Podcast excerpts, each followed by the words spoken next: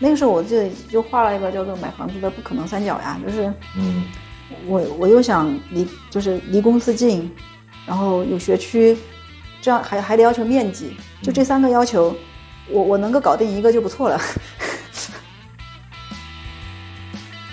我不是以前在那个在我们在公司里面还聊这个事情嘛，就是读读研对我的工资没有，基本上我可以说任何人的工资就是就是我多读这三年，我工资我我本科找可能也也是这个水平，我读了三年之后可能还是那个水平，而且还没有本科的时候那个机会那么多。我真的是从来没有见过。这么大的露台是吗？哎，建筑面积多少？一百九十平，一百九十平米的建筑面积送一百七十平米的露台。对啊，还有还有顶楼，顶楼没算在里面呢。欢迎收听《盲人摸象计划》第十三期，也是倒数第八十七期。今天的访谈对象是我的前同事 Joy，本科四年，读研三年，工作五年。当他决定回到故乡重庆的时候，他已经在上海生活了十二年时间。他是工作体面的外企白领，是安家落户的新上海人，也是一个孩子的妈妈。所以，当他在二零二零年决定回到重庆发展的时候，作为同事，也作为后辈，我的不理解显然是多过于理解。三年过去了，所有的人都在感叹他的先见之明。这一次重庆之行，我最关心的是两个问题：第一，你当时决定从上海回到重庆的时候，考虑了哪些因素？房子、家庭、个人成长，真的可以平衡吗？第二，回到重庆的真实生活是什么样？有合适的工作吗？降薪了吗？如何重新建立自己的人际关系网络？感谢周易的坦诚与直率，在四十分钟的时间里，将自己的思考与回答和盘托出。我们都清楚，作为普通人，没有任何一个选项可以既要又要还要，也没有任何一条道路是适合于所有人、所有场景。离开还是留下，所谓的标准答案或许并不存在。与其为了答案而苦恼，不如先问一问自己：我到底要答哪一张卷子？你是本科是在华师大念的计算机，对对，计算机。那为什么还要读研呢？这么好的专业，为什么想不开要去读人口学呢？我就直接揭晓谜底了，就是我实在是不能理解。对，就是我就刚才说嘛，如果从看怎么样去衡量这件事情，啊如果说从从从工资、从赚钱这件事情来说，绝对是想不开。但但是在就是内心的感受上来说，这个选择我觉得很好的，而且而且我会觉得这个选择很有远见。但是这个远见当时来说不是我当时的远见，是当时有一个老师，其实学工程或者说学计算机的同学里面。有很多可能跟我类似的状态其实相似的，不是之前还有一些测评吗？我我本质上来说不是一个很安静的，或者说在一个一个比较窄的划定的圈区域里面去 coding 的这样的人，我不是，就是我本身的性格上来说不是这样子的。我自己喜欢的是做连接，所以我从小我爸说我就是叫万金油，嗯，就啥啥都喜欢，啥啥都要去弄一下。哦，那你就太适合我们我们学院了。我们学院那真就是什么事儿都略懂，略懂略懂。这种东西在以前就是只是一种感觉，然后其实你看啊，就是说这种对自己的这种认知，对和观察和理解，它一轮一轮来嘛。然后我刚才跟你说的这种东西，其实我也就是这几年，呃，不是这几年，就这一段时间，我又对自己就是的认知上面多加了几句这种标签也好，这种评语也好，对。然后我会觉得我自己是喜欢那种连接，然后喜欢去理解。理解别人，就是理解别人，然后理解这个社会，理解的，就我我喜欢这种东西，然后然后再加上老师那个时候又说，呃，交叉学科，对，交叉学科的这种很重要，是是是，然后我觉得哎挺好的，就就就去呗，嗯，然后就往这个方向所以是就走了保。研是吗？当时保研，保研。啊，我在可能本科前两年的时候，可能前三年，就是包括在价值观上，在选择上，就是追求奖学金，看重绩点。就比如说一群人，一群人我们在一起聊，做一个活动，然后就一个师姐就说：“哎，我有一个什么什么杂志挺好发的，然后我前面发了个文章什么的。”然后我当时就是第一个敏感的抓住这个信息的人，然后赶紧问是啥信息啊，怎么样怎么样，就会太就是太功利了。可能如果过去十八年整个大家的行为模式就是说，我要想办法最小的成本得到一个最大的收益的话，对，这是非常自然而然的，你会继承这样的一个行为模式，对对对而且在当下来去看这样的行为模式，或者说这种小聪明吧，真的很有用啊。是，对呀、而因为就我就说嘛，刚才那个地方就是说，毕竟是保研复旦，对吧？如果说没有以前小镇做题家的那些特质，你没有这个选择的机会的。是的，是的，对，其实还是靠那些东西呢。OK，你能够获得这样一个选择的机会，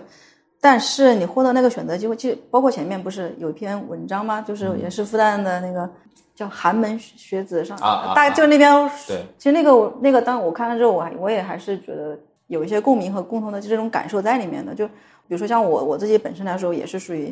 从从小地方嘛，镇里面这样、对这样出来的。而且，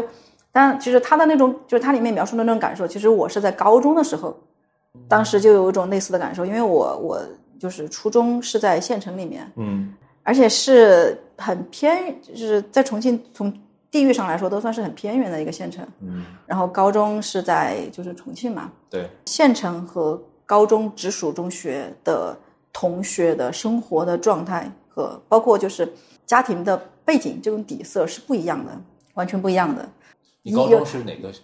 呃，八中，哦，八中就是重庆高中一三八八属嘛，就我们是著名的第八监狱，重庆的衡水中学，我可以这么理解吗呃？差不多，差不多，啊差不多。嗯，，OK，但我们像可能不一样的是，它是有点既要又要，就是又有要成绩也要素质教育对，是的，，OK，也很多，然后包括竞赛也是一方面，另外的那些活动啊什么的也是一方面。嗯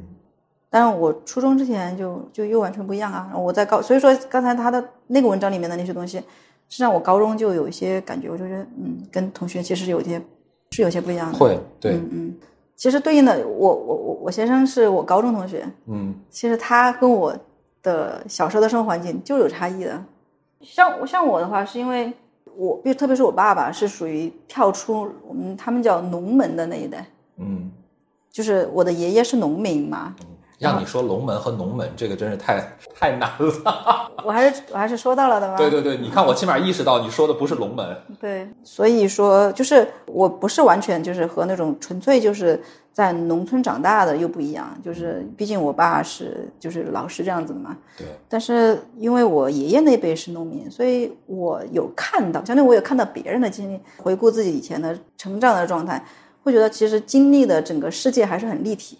很立体。就是嗯我自己没有经历，但是我有看到啊，就是农民是什么样子的，农民出去打工是什么样子的，就是要么进工厂，要么做。工地的小工呃，还有就是你知道，在深圳和啊，你知道吗？女生出去很多很多的，嗯，然后包括我们有亲戚在那边去做做烧烤生意。深圳的做烧烤的人很多都是我们那个县城的某一个村儿里面的人，哦，就一批这样过去的。然后反正故事我都听着，然后我也知道他们是怎么个样子，然后他们人生是怎么样的一个底色，后面是怎么样。我觉得看这些东西对我其实还是有挺大的影响的。我我大学呃我高中认识的我或者我同学认识的同学，那就是绝大多数是属于在城市里面，然后父母都是就像我们现在觉得是挺正常的嘛，就就公职人员对，然后上班什么样子的，然后跟我前面说的那个世界有就不一样了。他们会如果单纯只是这个视角，他们可能会很简单的说，哎呀那种事情不好呀，低俗啊，或者说什么样子，就是可能会有一个很平面的一个标签就过去了。那但是我因为以前很深入的，就或者说很面对面的跟他们这些人接触过，有这样的一个背景吧，所以对人的看人的时候，或者说理解人的时候，还是会啊、我觉得会会会不一样的，会有一些差异。好，这是高中阶段，然后到大学，其实大学还好，特别是到研究生，你知道我们我要先给听众朋友们补充一个背景啊，你老板应该是做过呃社会科学重大课题的首席教授，也做过自然科学重大课题的首席教授，对不对？嗯嗯嗯，可能国内不太会有第二个这样的人了。对，因为导师，然后嗯其实我觉得研究生其实给了我很多这种机会，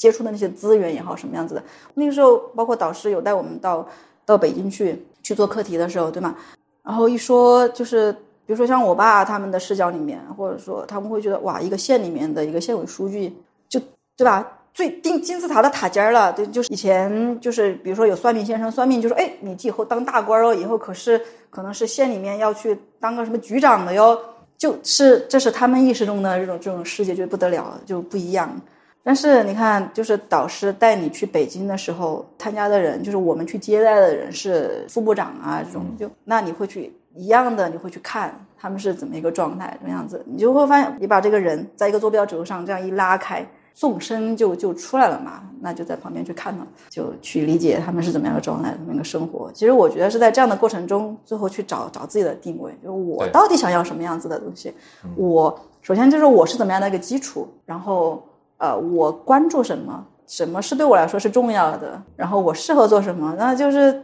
见了这些之后，然后我才会去找自己的位置在哪里，我能够做什么样的事情？什么是对我是重要的？我理解，我就是还是有这样的一个一个过程在的。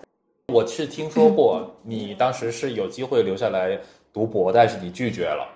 呃，对，呃，其实也不是。首先，第一是我自己对自己的评估，那个时候我不是那么的擅长做学术。对，因为做学术，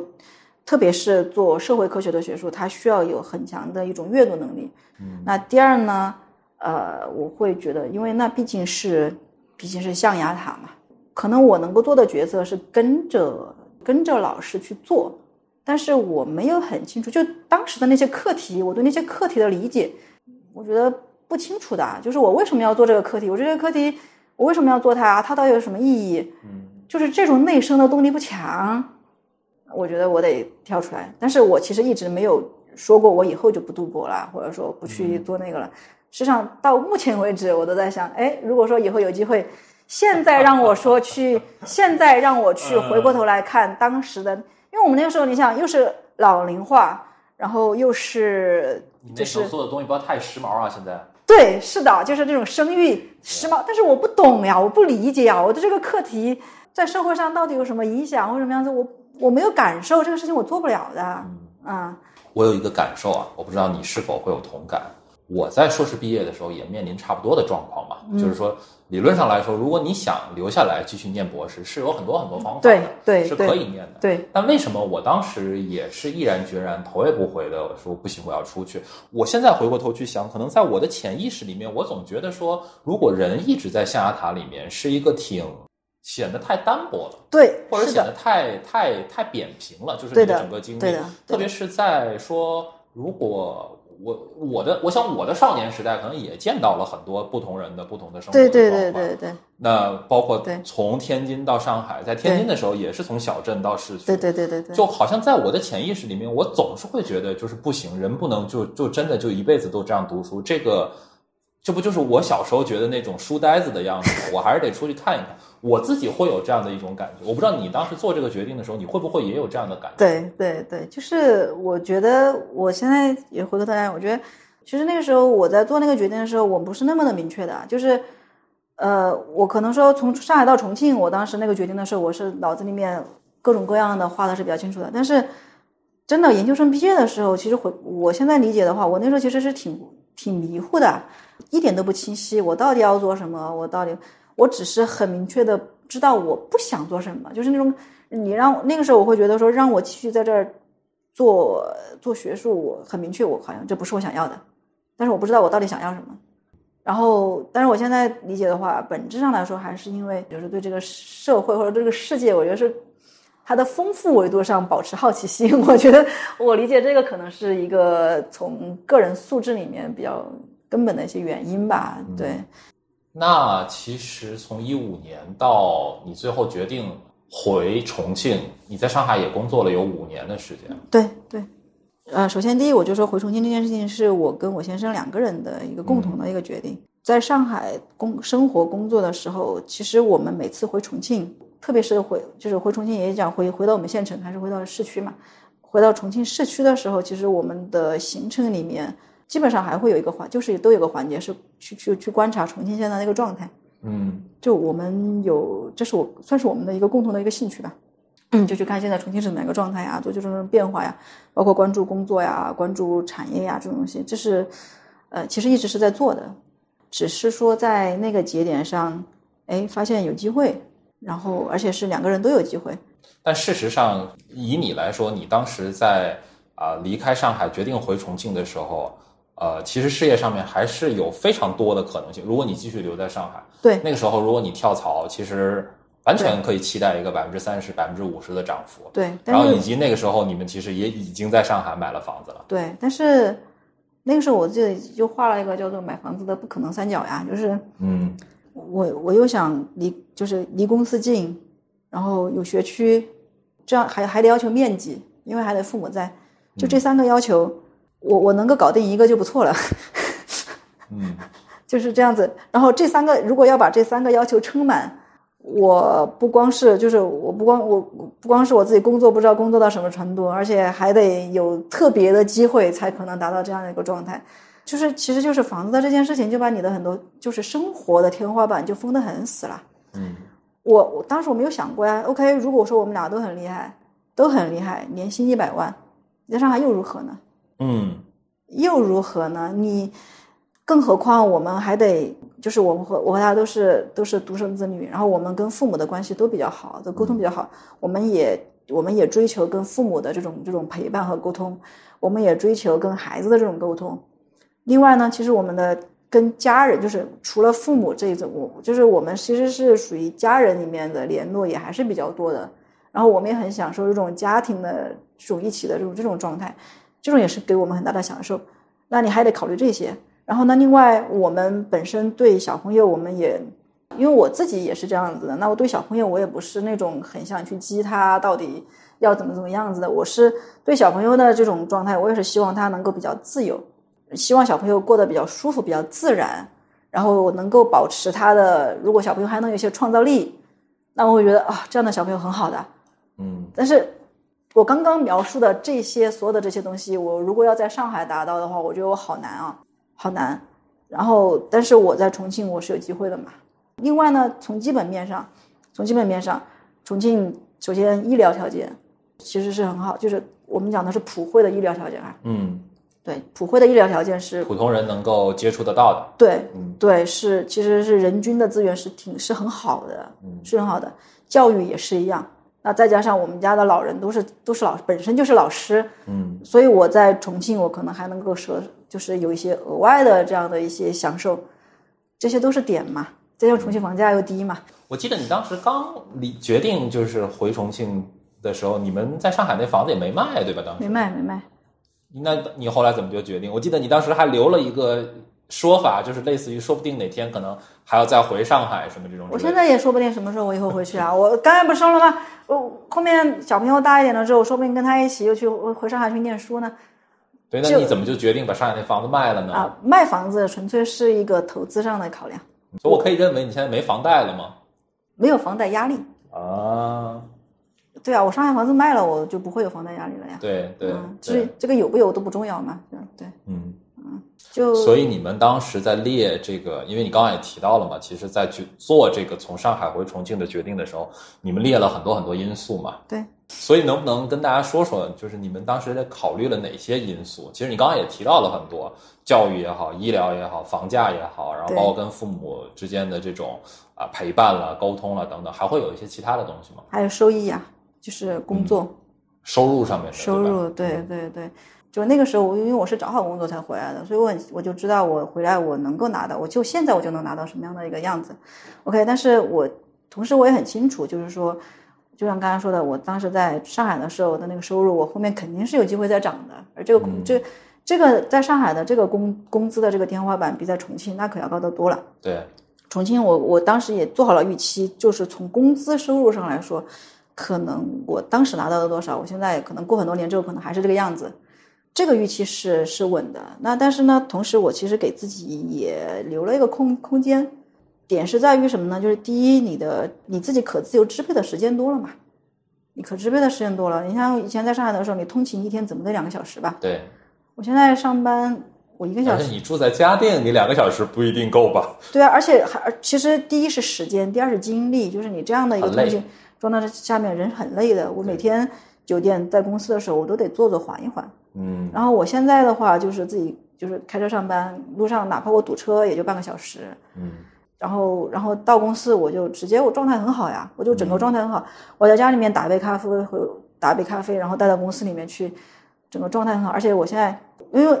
重庆的工作很多中午的时候有午休，但是我可以不用午休，我不午休的。然后这个中间的时间就是就是我就是就是我最自由的时间，我还可以中午中午出去打打球，去玩一玩，然后下午上班一样上班。嗯我就自己自由的时间多了。第二的话就是，毕竟在这边就是重庆，其实有重庆人是这样子的，重庆人还是有他的一些特点，就是呃好玩的、有意思的人还比较多。重庆，我觉得基因里面有这样一个点，包括你看很多综艺节目里面，嗯就是包括选秀节目里面，嗯四川和重庆出去的人，嗯其实比例还比较高的。嗯我会觉得就是有基因里面有这这这边的人，他会比较，他可能没有那么擅长做商业，但是有趣的人多。对，这也是我很想问你的一个问题。其实我不知道，因为像你本身是在重庆念，就是重庆市区念的高中嘛，嗯，所以是不是会这算是一个比较好的点？因为这样你回来其实还是一定会有一些老朋友在这边，还是说其实回来之后你认识了很多新的朋友？呃，这样讲吧，就是我肯定是有老朋友在的。那但是呢，老朋友的这个点对于我做决定事上，我觉得基本上因为很多人没影响。对，因为很多人会担心嘛，就是说，哪怕我今天我是从天津出来的，我再回到天津去，其实对我来说，呃，部分的有点像融入一个新城市一样，因为是新对对我来说其实是一样，实际的经历来说就是一个新，完全是一个新的经历。就是我现在嗯接触很多的朋友，其实都是新交的朋友，但是因为重庆人嘛，就就很容易，就是很江湖。那我很好奇，啊，大家是怎么认识的呢？你讲，不不不，就是我第一，其实这三年，因为我我不是中间还生了个小朋友嘛，然后再加上那个特殊的状态嘛，其实总的来说，我的状态其实是不自由的状态，嗯就出去的时间很少。对，所以你刚才说的，就是那种呃，就是可能很很很路人的那种接触的那种方式呢，这个在我现在来说不是一个主要的经历，对。但是呢，你说的那个会是一种很强的一种可能，因为我们就有很多同事，他们出去徒步，徒步的这种很多，现在很多。我如果、呃没有小朋友的话，我可能每周都跑了。这个很像我我可能每周都跑了，对对对。对，那我现在的话，一个是同事，这个是我之前没有想到的，就是我们在上海的时候，工作归工作嘛，同事下班了之后，边界感还是很明显的。边界很明显。但对。重庆的同事就关系特别好，为什么，就他不一样。文化不一样，对，然后再一个是说，当然我也不是所有的同事哈，就是另外还有一个是我们，我不是有爱好，我不是打球嘛，对对对，打篮球，对，我们的球队也是一个这种这种关系的一个圈子。然后再呢，就是重庆人也比较扯，就是呃，我们回来之后不是买房子装修吗？嗯，然后其实，在这种就是你装修的过程中，你都可能和某谁谁谁聊的还比较好，就这种，你知是道，邻居吗？还是 邻居也有邻居，我们邻、呃。我们的邻居里面也有这样的，就是我们的我们的业主群特别活跃，呃你知道，就我们业主群很活跃。嗯，然后再就是装修的里面有什么设计师啊什么的，对，包括我们的就是比如说我们全屋定制的这种供应商，嗯，啊，你们重庆人真的很厉害，人人和人之间的这种推荐是一个很重要的。而且很密切，我觉得人和人之间的联系。我我我不知道是与是我这个是与这个圈子有关系，还是还是说是种普遍的情情况，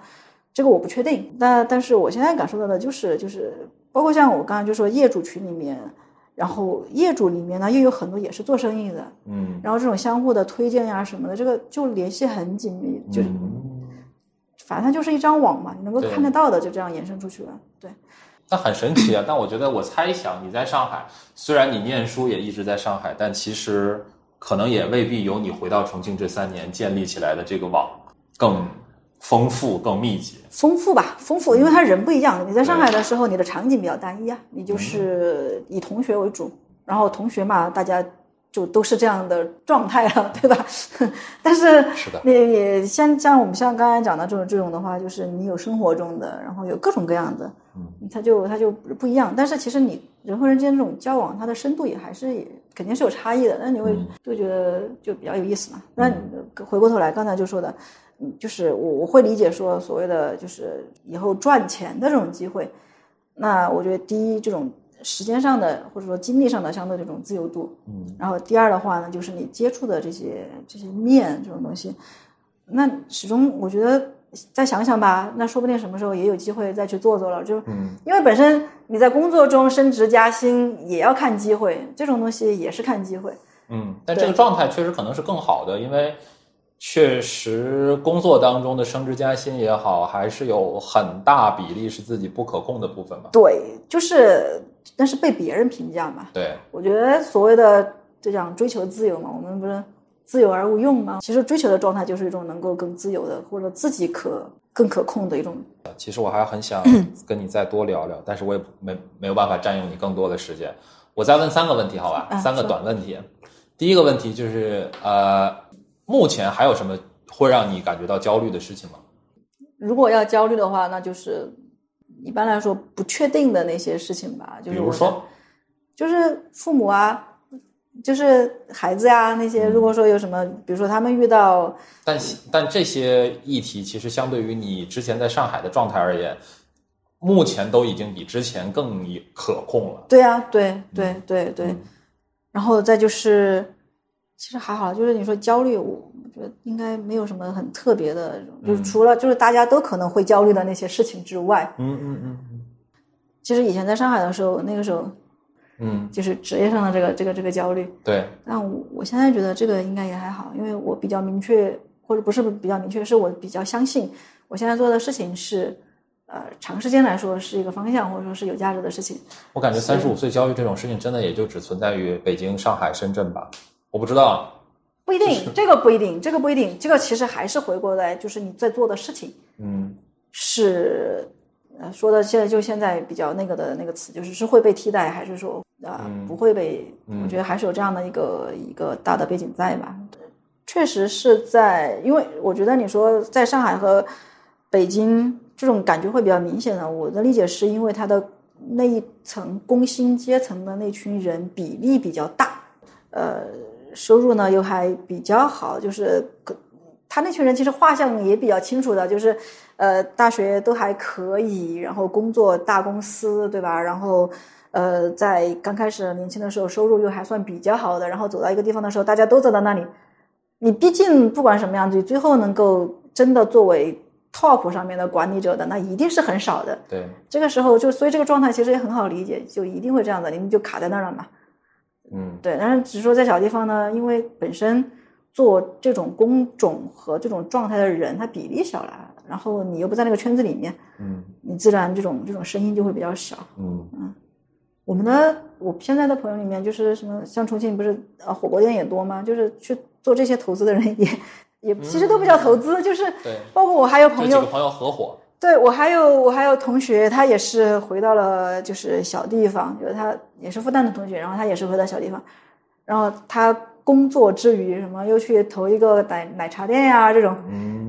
然后他也每个月就多了一点稳定的收入呀，因为生活不就这样一点点的，他他只要能够稳定的过下去，是首先他的收入来源就相对多元了嘛，嗯，他也就过得还挺挺自在的。是的，嗯，而且包括刚才说，我说我当时也会想小，我希望小朋友是怎么样一个状态？对，我当时想，我希望小朋友第一是有，就是一一方面是有那种亲情关系的。我不是说一定要亲戚一定要每天都在一起什么样子，但是他能感受到这种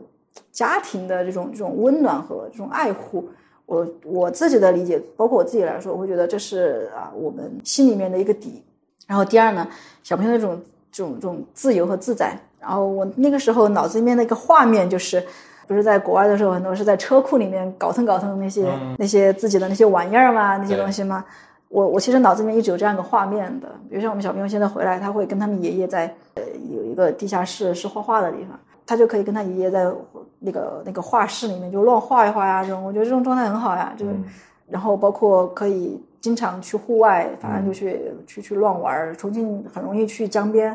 玩水玩石头。重庆的小孩，我我最开始回来的时候我还有点震惊的，就是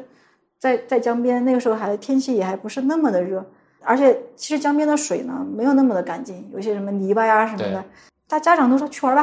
然后小朋友鞋子一脱，啪就跑下去了，嗯就在那儿玩水，搞得身上搞湿了也就不管，然后回来了之后擦擦继续玩，就大家就是这种这种很很天性很自然的这种状态。我觉得这个小朋友，我觉得这个还挺重要的。嗯然后再一个呢，就是基本面，就是教育保底，他不用很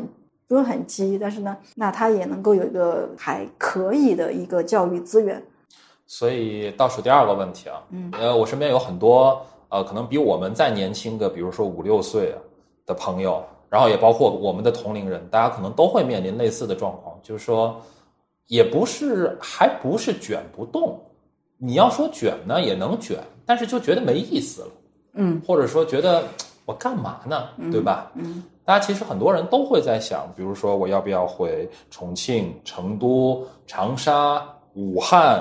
啊、等等，可能也包括天津或者在一些其他的北方的城市，青岛或者等等诸如此类。你会对大家有什么建议吗？在去决定这件事情的时候，哪些可能是你在想这件事儿，跟你最后真的回来了之后，你觉得很不一样的一个地方，很意料之外的一些事情？其实说那个就是说，其实我会说卷不卷得动，或者说有没有意思，有没有意思这件事情是看你你说什么有没有意思。比如说，如果说呃，我们一个很明确的目标，能不能升职加薪这件事情，你卷半天可能真的一点意思都没有，嗯因为你卷半天，该升的升，不该升的也轮不到你。就从这个角度来说，真的是没什么意思。那换那个角度来说，我会觉得说，你有没有空间去找到有意思的事儿去做？我觉得，反正从我的角度来说，我觉得这个是挺重要的。嗯就我们撇开个人的这种呃人生状态哈，就比如说我们我我当时做决定会考虑家庭啊，考虑孩子啊什么的，我们撇开这些东西，就是单纯从个人的发展上来说，我的理解是说，你其实就是看你有没有空间去找到自己觉得有意思的事情。比如说在我们当时那个阶段，可能在大城市里面，首先公司多嘛，然后公司的多元嘛，对吧？在这样的状态下，你可能更有机会去找到有意思的事情。职业啊、工种啊，你选择多嘛，然后人，我们讲可能整体的确实素质或者说职业素养要高嘛，嗯那这是你的一种机会。那你可能，特别是在像上海，其实是个包容性很强的一个城市，然后包括像你刚才说的那些文化艺术的这些东西，氛围很好，你是有可你就可能会更有机会选找到自己的一种更适合的一种状态。这是一种情况，那还有可能一种情况是大城市让你觉得很压抑，你压力很大，就是一天可能就二十四个小时，或者精力就一百，然后呢，你为了能够在这里生活下去，可能就占掉了你绝大多数的时间和绝大多数的精力，你没有办法很自在的去做选择。那我觉得就没有必要啊，你可以看一看有没有其他的空间，比如说回到你自己更舒适的一个地方。其实舒适的地方其实不是在于说你就一定只能去享受这些舒适，而是在于这些舒适可以给你更大的空间，你去做自己的选择。你生活对你的要求和你的消耗就降低了。OK，这个可能这个呃整个这个大的世界没有那么的大，但是你自己更有空间去做筛选和选择了，可能对你这个人来说，你就更有机会了嘛。因为我的理解是你最终是追求的是你自己的那个有趣的点，呃，找到这个点了之后，呃，当然也我就说我包括我现在的也是，就说你说焦不焦虑，我前提是前提前提还是我的生存必须。我基本的收入，这是我觉得这是基础，然后我有机会去看新的东西。他他这两个事情不能撇开看。对，所以这么来看，你会觉得在上海工作那五年其实也没有什么必要吗？不会啊，嗯就是呃很多事情是你经历过了之后，就像有一句话说叫陶渊明自己归隐田野，他不会让他的小朋友、他的孩子立马就归隐田野，嗯是这样，就是。呃，甚至我可能还会说，就是说我如果在上海再多待两年，我再多再多待几年，我觉得也是很 OK 的。就很多事情你总得自己经历嘛，你自己知道了之后，你在做判断和选择的时候，你才会更清楚。比如说，OK，下面有四个选项，对你来说到底意味着什么？你经历过的时候，你对这四个选项的认知肯定是跟你听别人讲是不一样的。就是包括回到刚才说的那个，就是我在最终就也不是，其实现在也不是最终，我现在依然在过程中。对，就是在我现在这个过程中，我在对自己的生活或者说去定位、去去去放这个位置的时候，我的这个定位其实是基于我以前的这种经历啊，或者说从这个纵深的这个尺度上面看到别人、经历别人、了解别人了之后，在这样一个尺度之下，然后去找自己的那个位置。那你这个尺度足够的，其实也都没有足够，就是尽量的丰富和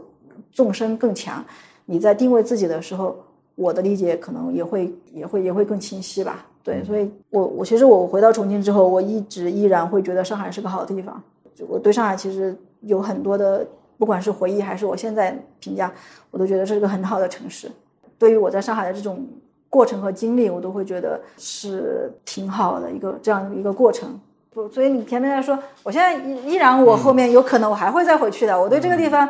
就依然是这样，就是这个东西呢，不是一个绝对的好不好，哪儿更那个没有这样子的，只是说你在这个阶段上啊、我想要做什么样的一个事情，我想过什么样的一个状态。就回重庆之后的生活的状态，确实还是挺不一样的，挺不一样的。好多了，好吗？我感觉你在上海最后临走的时候，其实不仅仅，我觉得那个时候不仅仅是房子，包括未来预期，然后子女教育，然后通勤等等。我记得，呃，那个时候你爸妈还有就是你先生他们爸妈，就是要呃经常有一个老人过来，然后他们也没有完全退休，就是对对就是会有很多非常非常具体的问题。我觉得这些问题，因为你做的这个决定，其实都解决了很大程度上解决了。对的，对的。我们现在就是两边父母换班嘛，对，就就轮流着来，对对，对他们来说也会好很多，好很多。对的，就是确实在养小孩这个事情上面，不是单纯我们单方面的，是父母的投入很多的。对，现在他们这样的话，第一，小孩在对他们来说是天伦之乐，然后不带小孩了，他们自己还有机会去做自己的事情。对我以前其实也一直会有一个观点，就是或者说我的偏见吧，就是我总觉得说我不需要你们来帮我养孩子，就是你们应该有你们自己的生活。嗯，然后后来我可能是在这两年慢慢接受了说，就是他们其实是很享受这个过程，或者他们很希望更多的去参与到这个过程。所以如果养育的这个过程能够尽可能少的打乱他们原来本身的生活，对，就是他可以有选择，对他不是被迫的，对，以及他不是很难受的。对的，啊，因为比如说，首先这里这里是他一个熟悉的环境，对。第二，现在的居住环境，我们我们在上海可住不了这么大的房子，我们的我们的父母 在上海就会，我我在上海的时候，我觉得房子挺好的，我房子挺宽敞的，我毕竟在郊区嘛，我觉得我真的环境也很好的，我小区环境也很好的呀，对对对。我觉得挺好的呀，为啥你们每次来还老说这个房子小，这个房子小？我觉得没有啥，我现在理解，不一样的要求不一样的，就是他们在这边住了大房子之后，是的，是的。对对对，那确实是有有差异。我看到你给我发那个房子从一百七十平米露台的时候，我真的整个人都不好了。你知道现在重庆的房子，呃，就是其实重庆现在也是进入一个房子改善的这样一个阶段，嗯因为在一八年之前，重庆的天量供应的房子其实都是我刚才说的塔楼、高房子里面。呃然后就是这种现在新一代的，所以现在新一代的住宅，大家最关心的就是露台，就是露台、院子这种 是属于大家我跟你说啊，我我我真的是从来没有见过，这么大的露台是吗？哎，建筑面积多少？一百九十平，一百九十平米的建筑面积送一百七十平米的露台。对，还有还有顶楼，顶楼没算在里面呢，它顶楼还没有还没有装修呢，还没算呢。基本上的话，现在还有 这个这样的房子，其实是与生活状态有很大的差异的。是是是，我以前会觉得干嘛要那么多？你去做这些东西打理起来好烦哦，都要花精力的。我现在懂了，因为你那个时候就没有生活，对，因为现在重庆的我还是有很多同学，就是很多的朋友，他们周末要一起玩啊，院子里面一起一起去去聚餐呀，对对对对，在去院子里面要聚餐，然后大家家里面要一起吃烧烤呀，那就就有用了嘛。就是居住空间跟生活方式，这个真的就是相辅相成，也不是说谁决定谁，对但但一定是会互相他。他有这样的诉求，小朋友之间相互串门很多了。是的，然后家里面，所以说的我我是回到重庆之后，我们才会经常会泡泡茶呀，然后包括弄弄点咖啡呀，在家里面弄些这东西，这些都是一些仪仪式嘛。是的，以前在上海就两个人，大家不串门儿用不着。是的。好，最后一个问题啊，我所有的被访者，我都会最后一个问题，我都会问一个相同的问题，就是如果你有机会带着你今天所有的阅历、所有的见识、所有的智慧，穿越回到十年前，见到十年前的你自己，你可以跟他说一句话或者说一段话，有什么想法吗？呃，我十年前，十年前我刚到复旦开始念研一、研二的那个时候，一三年吧，对吧？会还行吧，应该挺开心的吧？那时候，非常开心，嗯，那时候超级开心，那个时候大家对于 前途也没那么多迷茫，没那么多焦虑。没有那么多迷茫，但是嗯有焦虑。我觉得我那个时候做的我现在会觉得那时候做的相对比较，我现在比较认可的一种，呃，就是在优先级上的选择，是我那时候会在享受学校的生活，嗯作为一个比较高的优先级。那如果说我现在要对当时的自己再给一些什么建议或者是那个的话，我会希望他那个时候就更专注于那个时候的感受，或者说那种那种享受和状态，或者说更专注于那个当下的努力。你对以后有任何的沉淀和帮助的前提，都是你当时足够的投入，对足够的投入，有足够的理解，这种投入和理解，才能够真的有效的帮助到你后面的认知和选择。我觉得这是从功利的角度一点。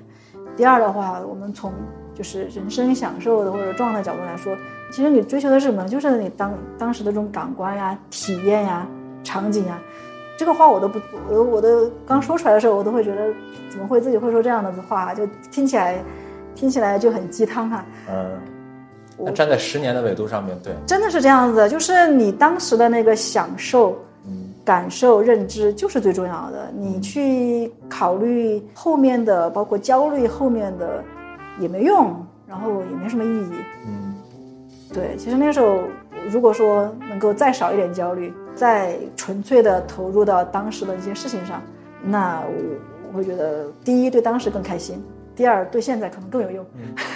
所以又 echo 回了我们刚最开始谈的关于小聪明跟大智慧的这件事儿，就可能真的是这样，慢慢来会比较快。包括我自己在做，就是纯职业的这些呃考虑和规划的时候，不管是说目的是在于疏解自己的焦虑也好，还是什么样子也好，那时候也是在给自己的一个尺度，也是说放到比如说你十年、二十年，你考虑这样长的一个尺度上，你现在做什么样的选择会更好，也会这样子。然后我现在就是这样的思考方式，现在也算是工作了这么几年嘛。我觉得这样的思考方式对自己还是有好处的，还是有好处的。哪怕就是在很功利的环境